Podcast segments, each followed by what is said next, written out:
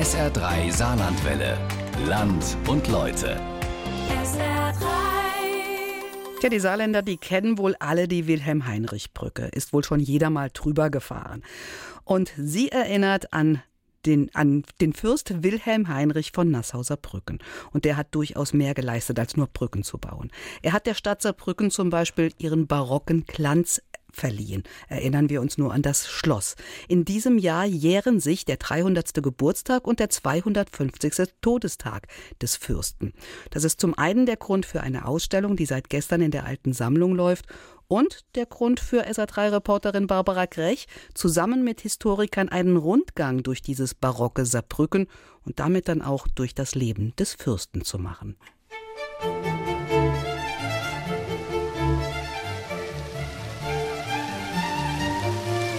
Er ist mein absoluter Lieblingsplatz hier in Saarbrücken, der Schlossplatz. An einem sonnigen Tag unter den Kastanien im Café zu sitzen, dem rauschenden Plätschern des Brunnens zuzuhören und auf das Schloss und den Platz zu schauen. Diese gediegene Ruhe, diese großzügige Anlage, diese symmetrische Ordnung. Herrlich. Herr Burkhardt, wir sitzen hier auf dem Schlossplatz, eine der guten Stuben der Stadt Saarbrücken, wo man auch drauf stolz ist und wo man sich gerne aufhält.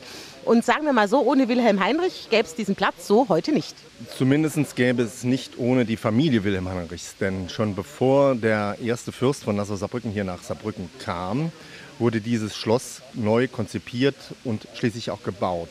Also wir können insofern Wilhelm Heinrich noch heute dankbar sein, in der Tat, dass wir hier sitzen dürfen, an diesem wunderschönen Platz. Das ist das große Verdienst. Er hat ja innerhalb von zwei Jahrzehnten die Stadt buchstäblich umgekrempelt. Er hat den alten Schlossfelsen neu bebaut. Er hat dieses doch für Saarbrücker Verhältnisse gewaltige Schloss hingesetzt, angelehnt an die französischen Vorbilder, sprich Versailles. Ja. Er war nun nicht gerade der Sonnenkönig, aber er hat schon versucht, einer kleinen Herrschaft, das war ja sehr überschaubar, sein Territorium, ein großes Gepräge zu geben.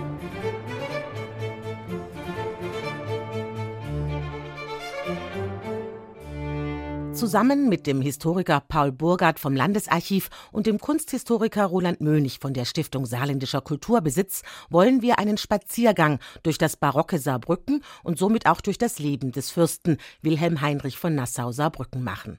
Heute denkt man bei dem Namen Wilhelm Heinrich zuerst an die Brücke, die Altsaarbrücken mit dem Stadtteil St. Johann verbindet und eine Hauptverkehrsader durch die Landeshauptstadt ist. Das mit der Brücke ist eigentlich eine ganz schöne Assoziation, weil zwei Ufer zu verbinden, den alten Stadtteil St. Johann und Altsaarbrücken auf der anderen Saarseite war auch eine ganz wichtige Intention von Wilhelm Heinrich. Er hat ja zum ersten Mal Saarbrücken, wenn nicht als Großstadt, doch als größere Stadt gedacht. So Roland Mönig vom Saarlandmuseum, das anlässlich der beiden Jubiläumsdaten, Wilhelm Heinrich wurde vor 300 Jahren geboren und in diesem Jahr jährt sich auch sein 250. Todestag, eine große Ausstellung in der alten Sammlung zum Leben und Wirken des barocken Fürsten eingerichtet hat. Auch die alte Sammlung ist in einem dieser herrlichen Barockpalais auf dem Schlossplatz untergebracht. Der Platz, an dem sich am besten bei einem Cappuccino mit dem Historiker Paul Burgard plaudern lässt über die Herkunft von Wilhelm Heinrich. Also Saarbrücken ist ein Adelsgeschlecht, was schon relativ lange in Saarbrücken äh, herrschte, schon seit dem 13. und 14. Jahrhundert. Das Entscheidende war, dass Ende des 18. Jahrhunderts verschiedene Linien des Hauses Nassau-Saarbrücken aussterben. Dann fiel die Herrschaftsberechtigung an das Haupthaus in Nassau-Usingen, also im Hessischen, in der Nähe von Wiesbaden. Und es kam eine Zeit der 13 Jahre währenden vormundschaftlichen Regierung. Das ging so lange, bis Wilhelm Heinrich seine Volljährigkeit erreicht hatte. Das war damals im Alter von 24 Jahren, 1741. Danach erst konnte er hier in Saarbrücken als äh, Fürst einziehen und regieren. Das Schloss selbst war noch ein vollkommen anderes, stammte noch aus der Renaissance, war im 17. Jahrhundert entstanden. Die Stadt Saarbrücken selbst war in einem ziemlich maroden Zustand, was eben auch mit den Kriegswirren des 17. Jahrhunderts zu tun hatte. Der Dreißigjährige Krieg, der hier im Saarland besonders lange und ausführlich gewütet hatte.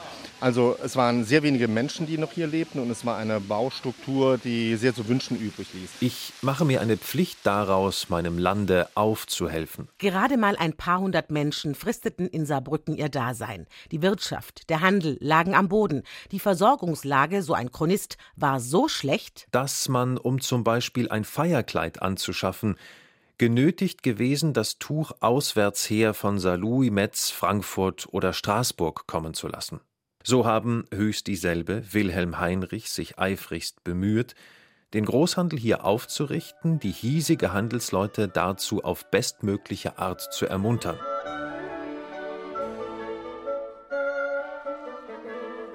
Es musste also etwas geschehen. Und so kam der Mann nach Saarbrücken, der bis heute das Stadtbild der Landeshauptstadt geprägt hat. Friedrich Joachim Stengel. Er sollte für das Haus Nassau-Saarbrücken das Schloss in Augenschein nehmen.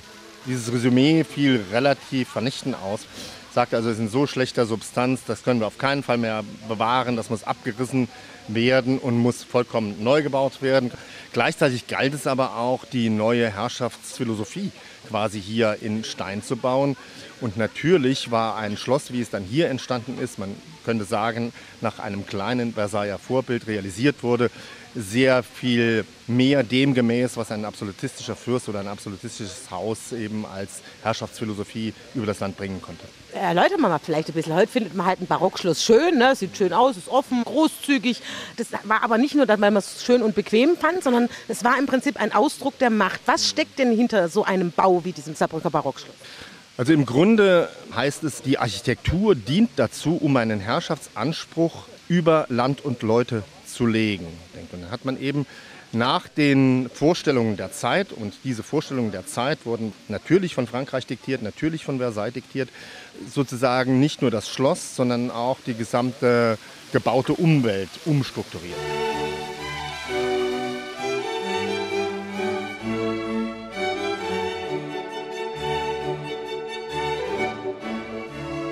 Also schon die Tatsache, hier wird nun das Schloss zur Stadt hin ausgerichtet. Das heißt, man könnte sagen, es öffnet sich. Es war aber auch eben eine Art von symbolischer äh, der Stadt. Und das ist ja etwas, was man nicht nur in der Architektur, sondern später auch in der Politik Wilhelm Heinrichs oder seiner Nachfolger sieht. Das heißt, das Bemühen, alternative Machtfaktoren quasi aus der Welt zu schaffen. Also zum Beispiel die Stadtgesellschaft Saarbrücken und St. Johann, die ja ein relativ eigenständiges Leben leben konnten, noch im Mittelalter, was ihre Rechtsansprüche betrifft. Die wurden versucht, sukzessive zu unterminieren und im Sinne einer zentralistisch geordneten Landesherrschaft auf den Weg zu bringen.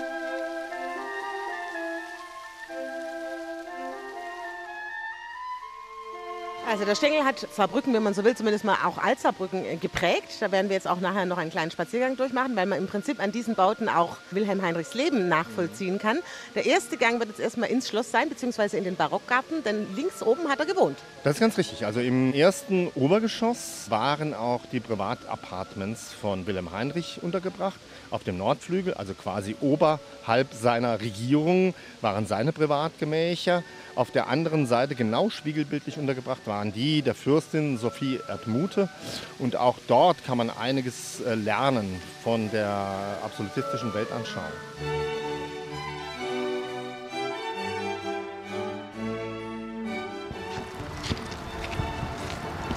Herr Burger, wir sind inzwischen über den Schlossplatz geschlendert auf die Rückseite des Schlosses hier im Park und wir schauen jetzt gerade auf die Gemächer von Wilhelm Heinrich.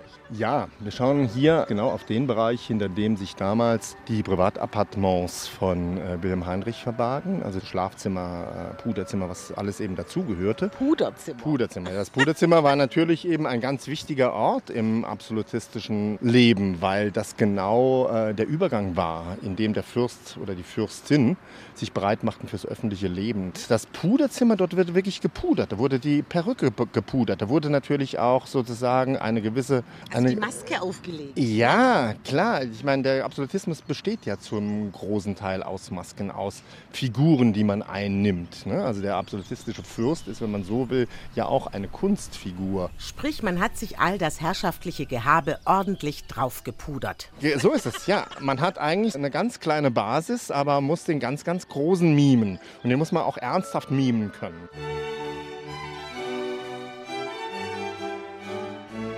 Bevor jedoch Wilhelm Heinrich ordentlich herausgeputzt und gepudert die öffentliche Bühne betrat, ging er noch durch einen Raum an der Ecke des Nordflügels. Wir schauen gerade von der Parkbank direkt hinauf. Das war das sogenannte Sommerkabinett. Das ist der Raum, der hier genau an der Ecke war. Und dieses Zimmer war voller Spiegel und es hing ein einziges Gemälde drin. Und auf diesem Gemälde war zu sehen, wie Alexander der Große, also der Makedonier, den gordischen Knoten zerschlägt. Und Sie können sich vorstellen, wenn ein Fürst aus seinen privaten Gemächern voll gepudert dahin steigt, sich selbst im Spiegel sieht und daneben den großen Alexander, dann kann man sich vorstellen, mit welchem Selbstverständnis man die Öffentlichkeit betritt.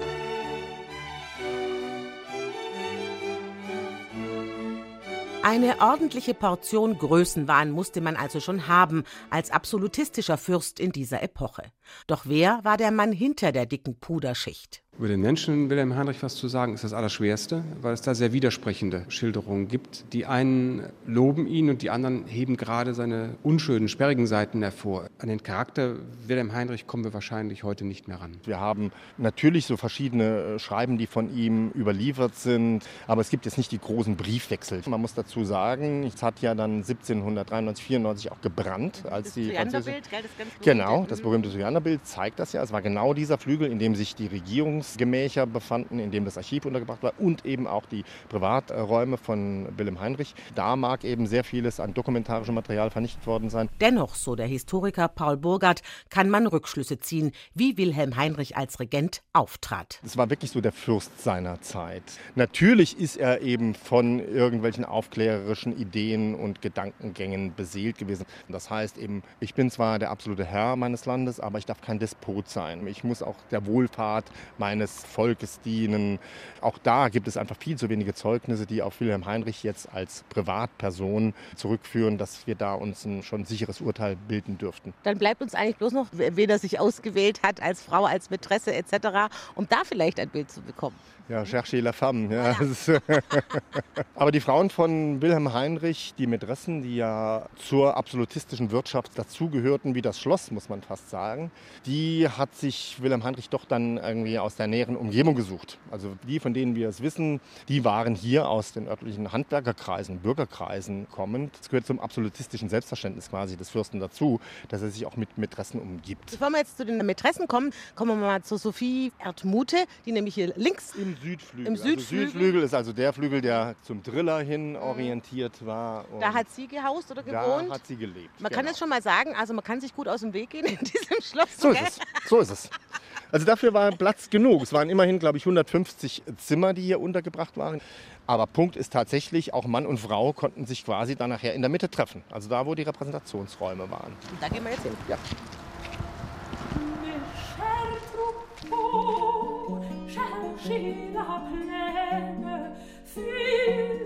Bois de peur des loups. So, wir sind jetzt im Schloss, im Südflügel, wo Sophie Erdmute, Ja.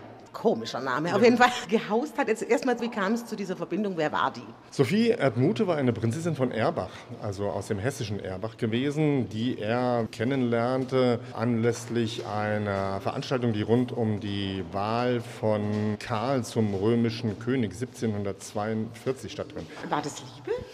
Ja, das ist eine gute Frage. Sie war zumindest standesgemäß, kann man sagen. Wenn man die Schnelligkeit bedenkt, mit der er damals gehandelt hat, er hat sie kennengelernt, angeblich war sie besonders attraktiv. Nur dass die Attraktivität war ja auch so ein Label, das wurde eben draufgesetzt. Das musste nicht unbedingt so stimmen, das sieht man ja auch in den Bildern und wie die Typen wirklich ausgesehen haben, war was ganz anderes. Ja. Auf jeden Fall eben relativ schnell hat er sie dann sozusagen heimgeführt, also nach Saarbrücken geführt und sie wurde eben seine Auserwählte. Aber das muss man sagen, es war dann keine arrangierte Ehe, also wie das oft so. so Ja, natürlich. War. Insofern, wenn Sie meinen, dass das eben von den fürstlichen Eltern arrangiert worden wäre, dem war in diesem Fall nicht der Fall.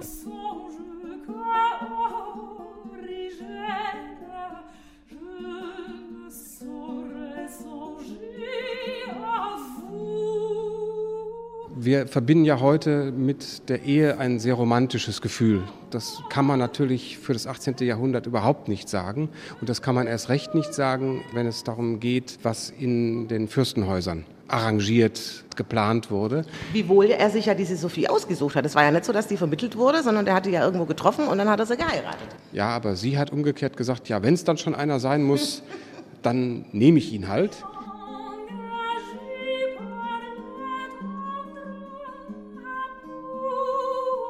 Wenn es denn einer sein muss, so sei es der Fürst Wilhelm Heinrich von Nassau-Saarbrücken.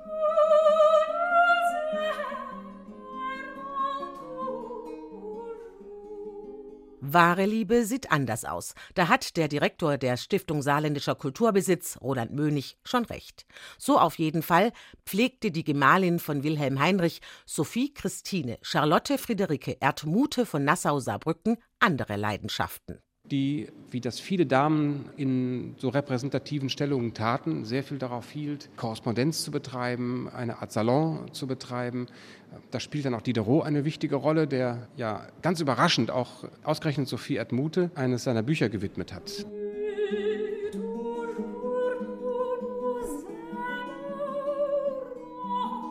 Madame, indem ich den Familienvater Ihrem Urteil unterwerfe, weiß ich sehr wohl, was man daran aussetzen kann. Als aufgeklärte Dame, als zärtliche Mutter, gibt es kein Gefühl, das Sie nicht mit mehr Feingefühl ausdrücken könnten als er. Meine Zurückhaltung hindert mich gleichwohl nicht daran, Madame, Ihnen eine Gabe anzubieten, die Ihnen ohne Zweifel würdig erscheint. Oh, könnten Sie diese anerkennen und akzeptieren.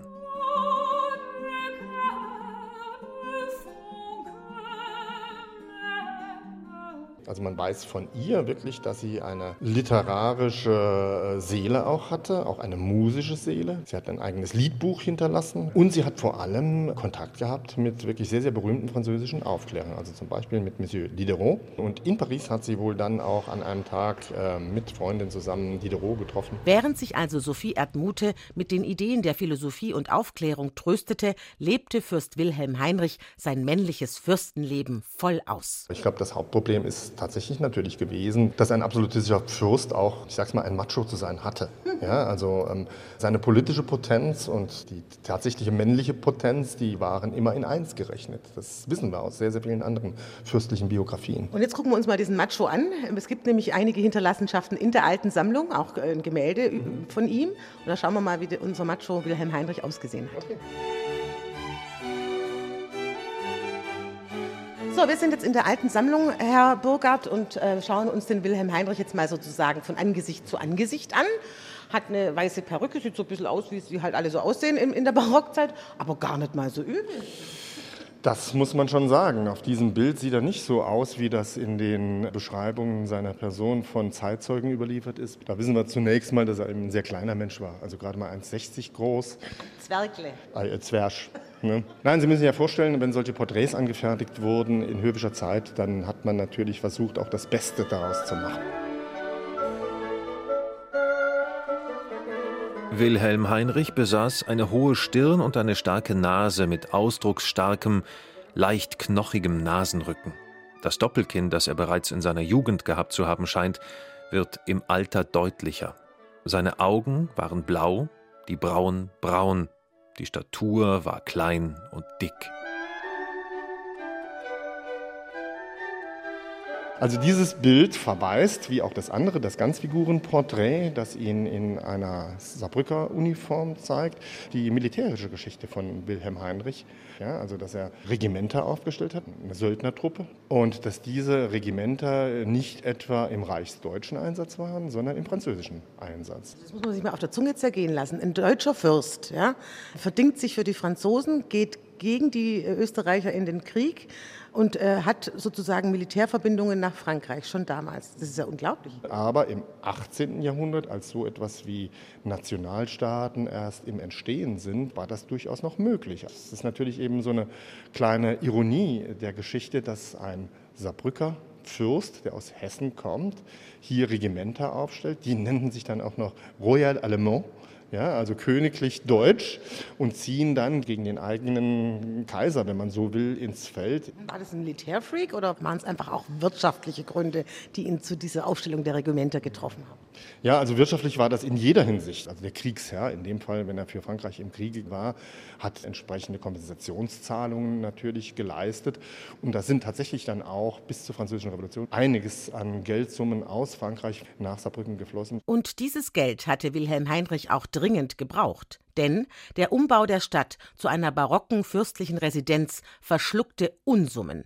Über Wilhelm Heinrich schwebte Zeit seiner Regentschaft der Pleitegeier. Er war ständig verschuldet. Naja, sich zu verschulden gehörte unter Barockfürsten zum guten Stil. Das musste man eigentlich machen, um was zu gelten. Hatten sie keine Schulden, dann lebten sie im Grunde nicht standesgemäß. Sie mussten den großen Stil leben, das hat er auch dann getan. Er hat damit auch wirtschaftlich das ein oder andere in die Unwucht gebracht, hat zum Beispiel sehr stark den Holzhandel forciert, was dann dazu geführt hat, dass irgendwann Holzknappheit eintrat. Und das probate Mittel aus der Not war dann den Kohlebergbau zu fördern. Er hat das eine Loch gewissermaßen sehr geschickt mit dem anderen gestopft. Diese Verstaatlichung des Bergbaus war letztlich, wenn man so will, so etwas wie die erste Geburtsurkunde des Saarlands, weil dem ist es ja letztlich zu verdanken, dass das Saarland überhaupt entstanden ist. Hätte es diesen Bergbau und diesen verstaatlichten Bergbau nicht gegeben, hätte es auch die Geschichte des 20. Jahrhunderts nicht gegeben, also auch kein Bundesland Saarland. Es gab dann auch später ein eigenes Bergamt schon und es wurden auch sehr, sehr viele Versuche von ihm unternommen, die Kohleveredelung auch schon einzutreten. Also man hatte wohl auch hier im Saarland bei Sulzbach die ersten Kokereiversuche angestellt. Ist nachher so ein bisschen in die Hose runtergegangen, ne? also weil das, das hat alles nicht so funktioniert, wie es funktionieren sollte. Aber er war ja dann schon modern, also da war er just in time. Insofern war er sehr modern, wohl wissend, dass das dazu beitragen sollte, den maroden Staatshaushalt eben aufzupolieren. Allein die Bautätigkeiten des Fürsten haben 600.000 Gulden verschlungen. Wenn man das umrechnen würde, wie viel Geld wäre das heute? Oh, das ist also eine ganz, ganz schwierige Umrechnung. Es ist, glaube ich, auch sinnvoller, wenn man das eben zu den Zahlen der Zeit in Relation setzt. Und äh, das zunächst mal die erste Zahl, die man nennen sollte, ist die, wie viel hat der Staat selbst eingenommen pro Jahr. Die Rentkammer, also sozusagen das Finanzministerium des Staates Saarbrücken, hat pro Jahr in dieser Zeit zwischen 250 und 200 280.000 Gulden eingenommen. Der Punkt ist eben, dass dann alleine so etwas einen doppelten Jahreshaushalt verschlingt. Und da hat man ja sonst für gar noch nichts irgendwo Geld ausgegeben. Wenn man es von heutiger Perspektive aus ökonomisch betrachtet, dann haben wahrscheinlich alle Barockfürsten sich nicht leisten können, was sie realisiert haben. Aber hätten die darüber nachgedacht, was sie sich leisten können, dann hätten wir heute nicht das Saarbrücker Schloss, wir hätten nicht Versailles, wir hätten nicht Petersburg. Ich glaube, unsere Welt wäre sehr arm, wenn es nicht Leute gegeben hätte und weitergeben würde, die über noch mehr nachdenken als nur über Geld. Haben wir Wilhelm Heinrich viel zu verdanken, unter anderem auch die Ludwigskirche. Sparen hin, sparen her, die hat er sich noch gegönnt. Die musste er sich, glaube ich, noch gönnen. Das war ein ganz wichtiger Abschluss seiner gesamten Umbauarbeiten dieser kleinen barocken Residenz. Da gehen wir jetzt hin.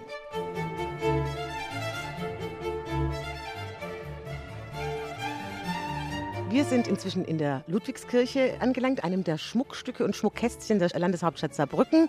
Im Vorgespräch habe ich zu Ihnen gesagt, Herr Burgert, ach schade, jetzt können wir ja die Ludwigskirche gar nicht thematisieren, weil die hat ja der Ludwig gebaut. Stimmt gar nicht. Nee, das ist tatsächlich falsch. Diese Ludwigskirche ist natürlich nicht von ihm, sondern von seinem Vater schon in Auftrag gegeben worden, also von Wilhelm Heinrich und dann realisiert von dem damals schon relativ betagten Friedrich Joachim Stengel, dem Generalbaudirektor. Ja, es war die Krönung des architektonischen, absolutistischen Schaffens von Wilhelm Heinrich in dieser Residenz Saarbrücken. Die Komplettierung von Kirche und Platz hat er selbst gar nicht mehr miterlebt. Das hat dann sein Sohn Ludwig übernommen. Der hat auch Teile des Innenausbaus der Kirche realisiert, hat den Turm der Ludwigskirche gebaut. Also insofern hat er nicht keinen Anteil gehabt, aber den geringeren, vor allem in der Planung, war er eben nicht involviert. Insofern wäre es natürlich schon schön gewesen, wenn Wilhelm Heinrich hier auch namentlich seine Spuren hinterlassen hätte können. Also eigentlich wäre es die Wilhelm-Heinrich-Kirche. Wenn man so will, ja. Ludwigskirche klingt natürlich irgendwie auch so ein bisschen knackiger, muss man sagen. Wilhelm-Heinrich-Kirche, ja, das sowieso. Und es geht auch sprachlich leichter von der Hand, würde ich sagen.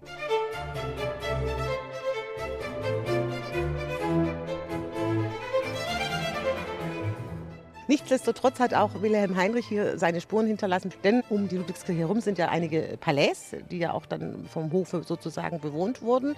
Und damit wären wir schon mal ganz schnell bei den Mätressen. Wer waren denn diese Mätressen? Also jetzt nehmen wir erstmal die erste, die spielt ja eigentlich nicht so die wahnsinnige Rolle, die haken wir schnell ab. Ja, die erste nennt sich Margareta Perl. Die spielte insofern keine Rolle mehr, weil sie zwar eine Zeit lang in der Gunst von Wilhelm Heinrich stand, aber dann abgelöst wurde von einer Handwerkstochter mit dem Namen Katharina Unverzagt. Sie wurde eben seine erste Wahl Und wie das so war im 18. Jahrhundert, wenn ein Fürst eine neue Frau an seine Seite bekam, musste er natürlich dafür sorgen, dass sie auch in den entsprechenden adligen Stand emporgehoben wurde. Es brauchte einen Ort, an dem sie ihre Aristokratie leben konnte. Und das war im Falle der Frau Unverzagt dann eines der Pavillons hier am Platz. Mätressen, das klingt ja schon so anzüglich. Damen, die für das Lust- und Liebesbedürfnis des barocken Fürsten zuständig waren.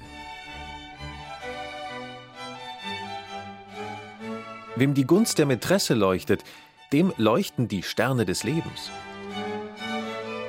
Es gibt eine hinreißende Geschichte, wie Wilhelm Heinrich von einer Auslandsreise zurückkommt mit einer Schatulle voll Kleider für seine Mätressen, kostbare, schöne Kleider, alle in einem wunderbaren Blau gehalten. Er schenkt jeder seiner Geliebten ein solches Kleid. Jede fühlt sich geehrt, fühlt sich besonders bevorzugt. Und beim nächsten Kirchgang ist die halbe Gemeinde in blauen Gewändern und alle erleben ihr blaues Wunder. Das ist eine ganz tolle Geschichte, wie ich finde. Es war der 24. Juli 1768. Heute früh um 4 Uhr gefiel es dem Allerhöchsten, den durchlauchtigsten Fürsten Wilhelm Heinrich von Nassau-Saarbrücken, dem Höchst derselbe am verwichenen Donnerstag nachts das dritte Mal von einem Schlagfluss gerührt worden, zu allgemeiner Betrübnis des ganzen Landes aus diesem zeitlichen Leben in das Ewige zu sich abzufordern. Das Fürstentum war erschüttert, die Trauerreden pathetisch. In Gerechtigkeit, Klugheit und den Künsten des Friedens war er ein Held, der über alles Lob erhaben ist.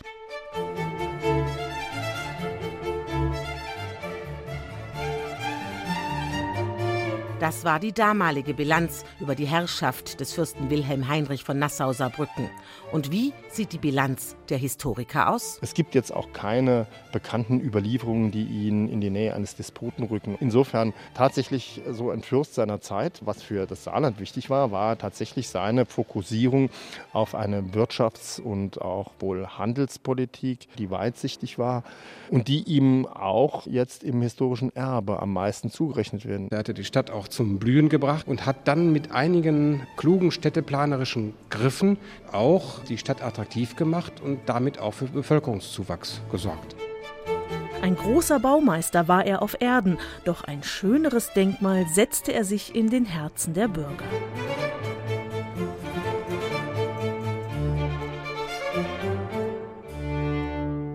Fassen wir mal zusammen. Er war kein Despot, hat Wirtschaft und Handel vorausschauend unterstützt, die Stadt attraktiver gemacht und für Bevölkerungszuwachs gesorgt. Das würde ich mir mal von unseren heutigen Politikern wünschen. Das war unser heutiges Land und Leute von Barbara Krech. Und die Ausstellung Fürst Wilhelm Heinrich, die wurde gestern eröffnet und läuft noch bis zum 24. Februar in der alten Sammlung am Saarbrücker Schlossplatz.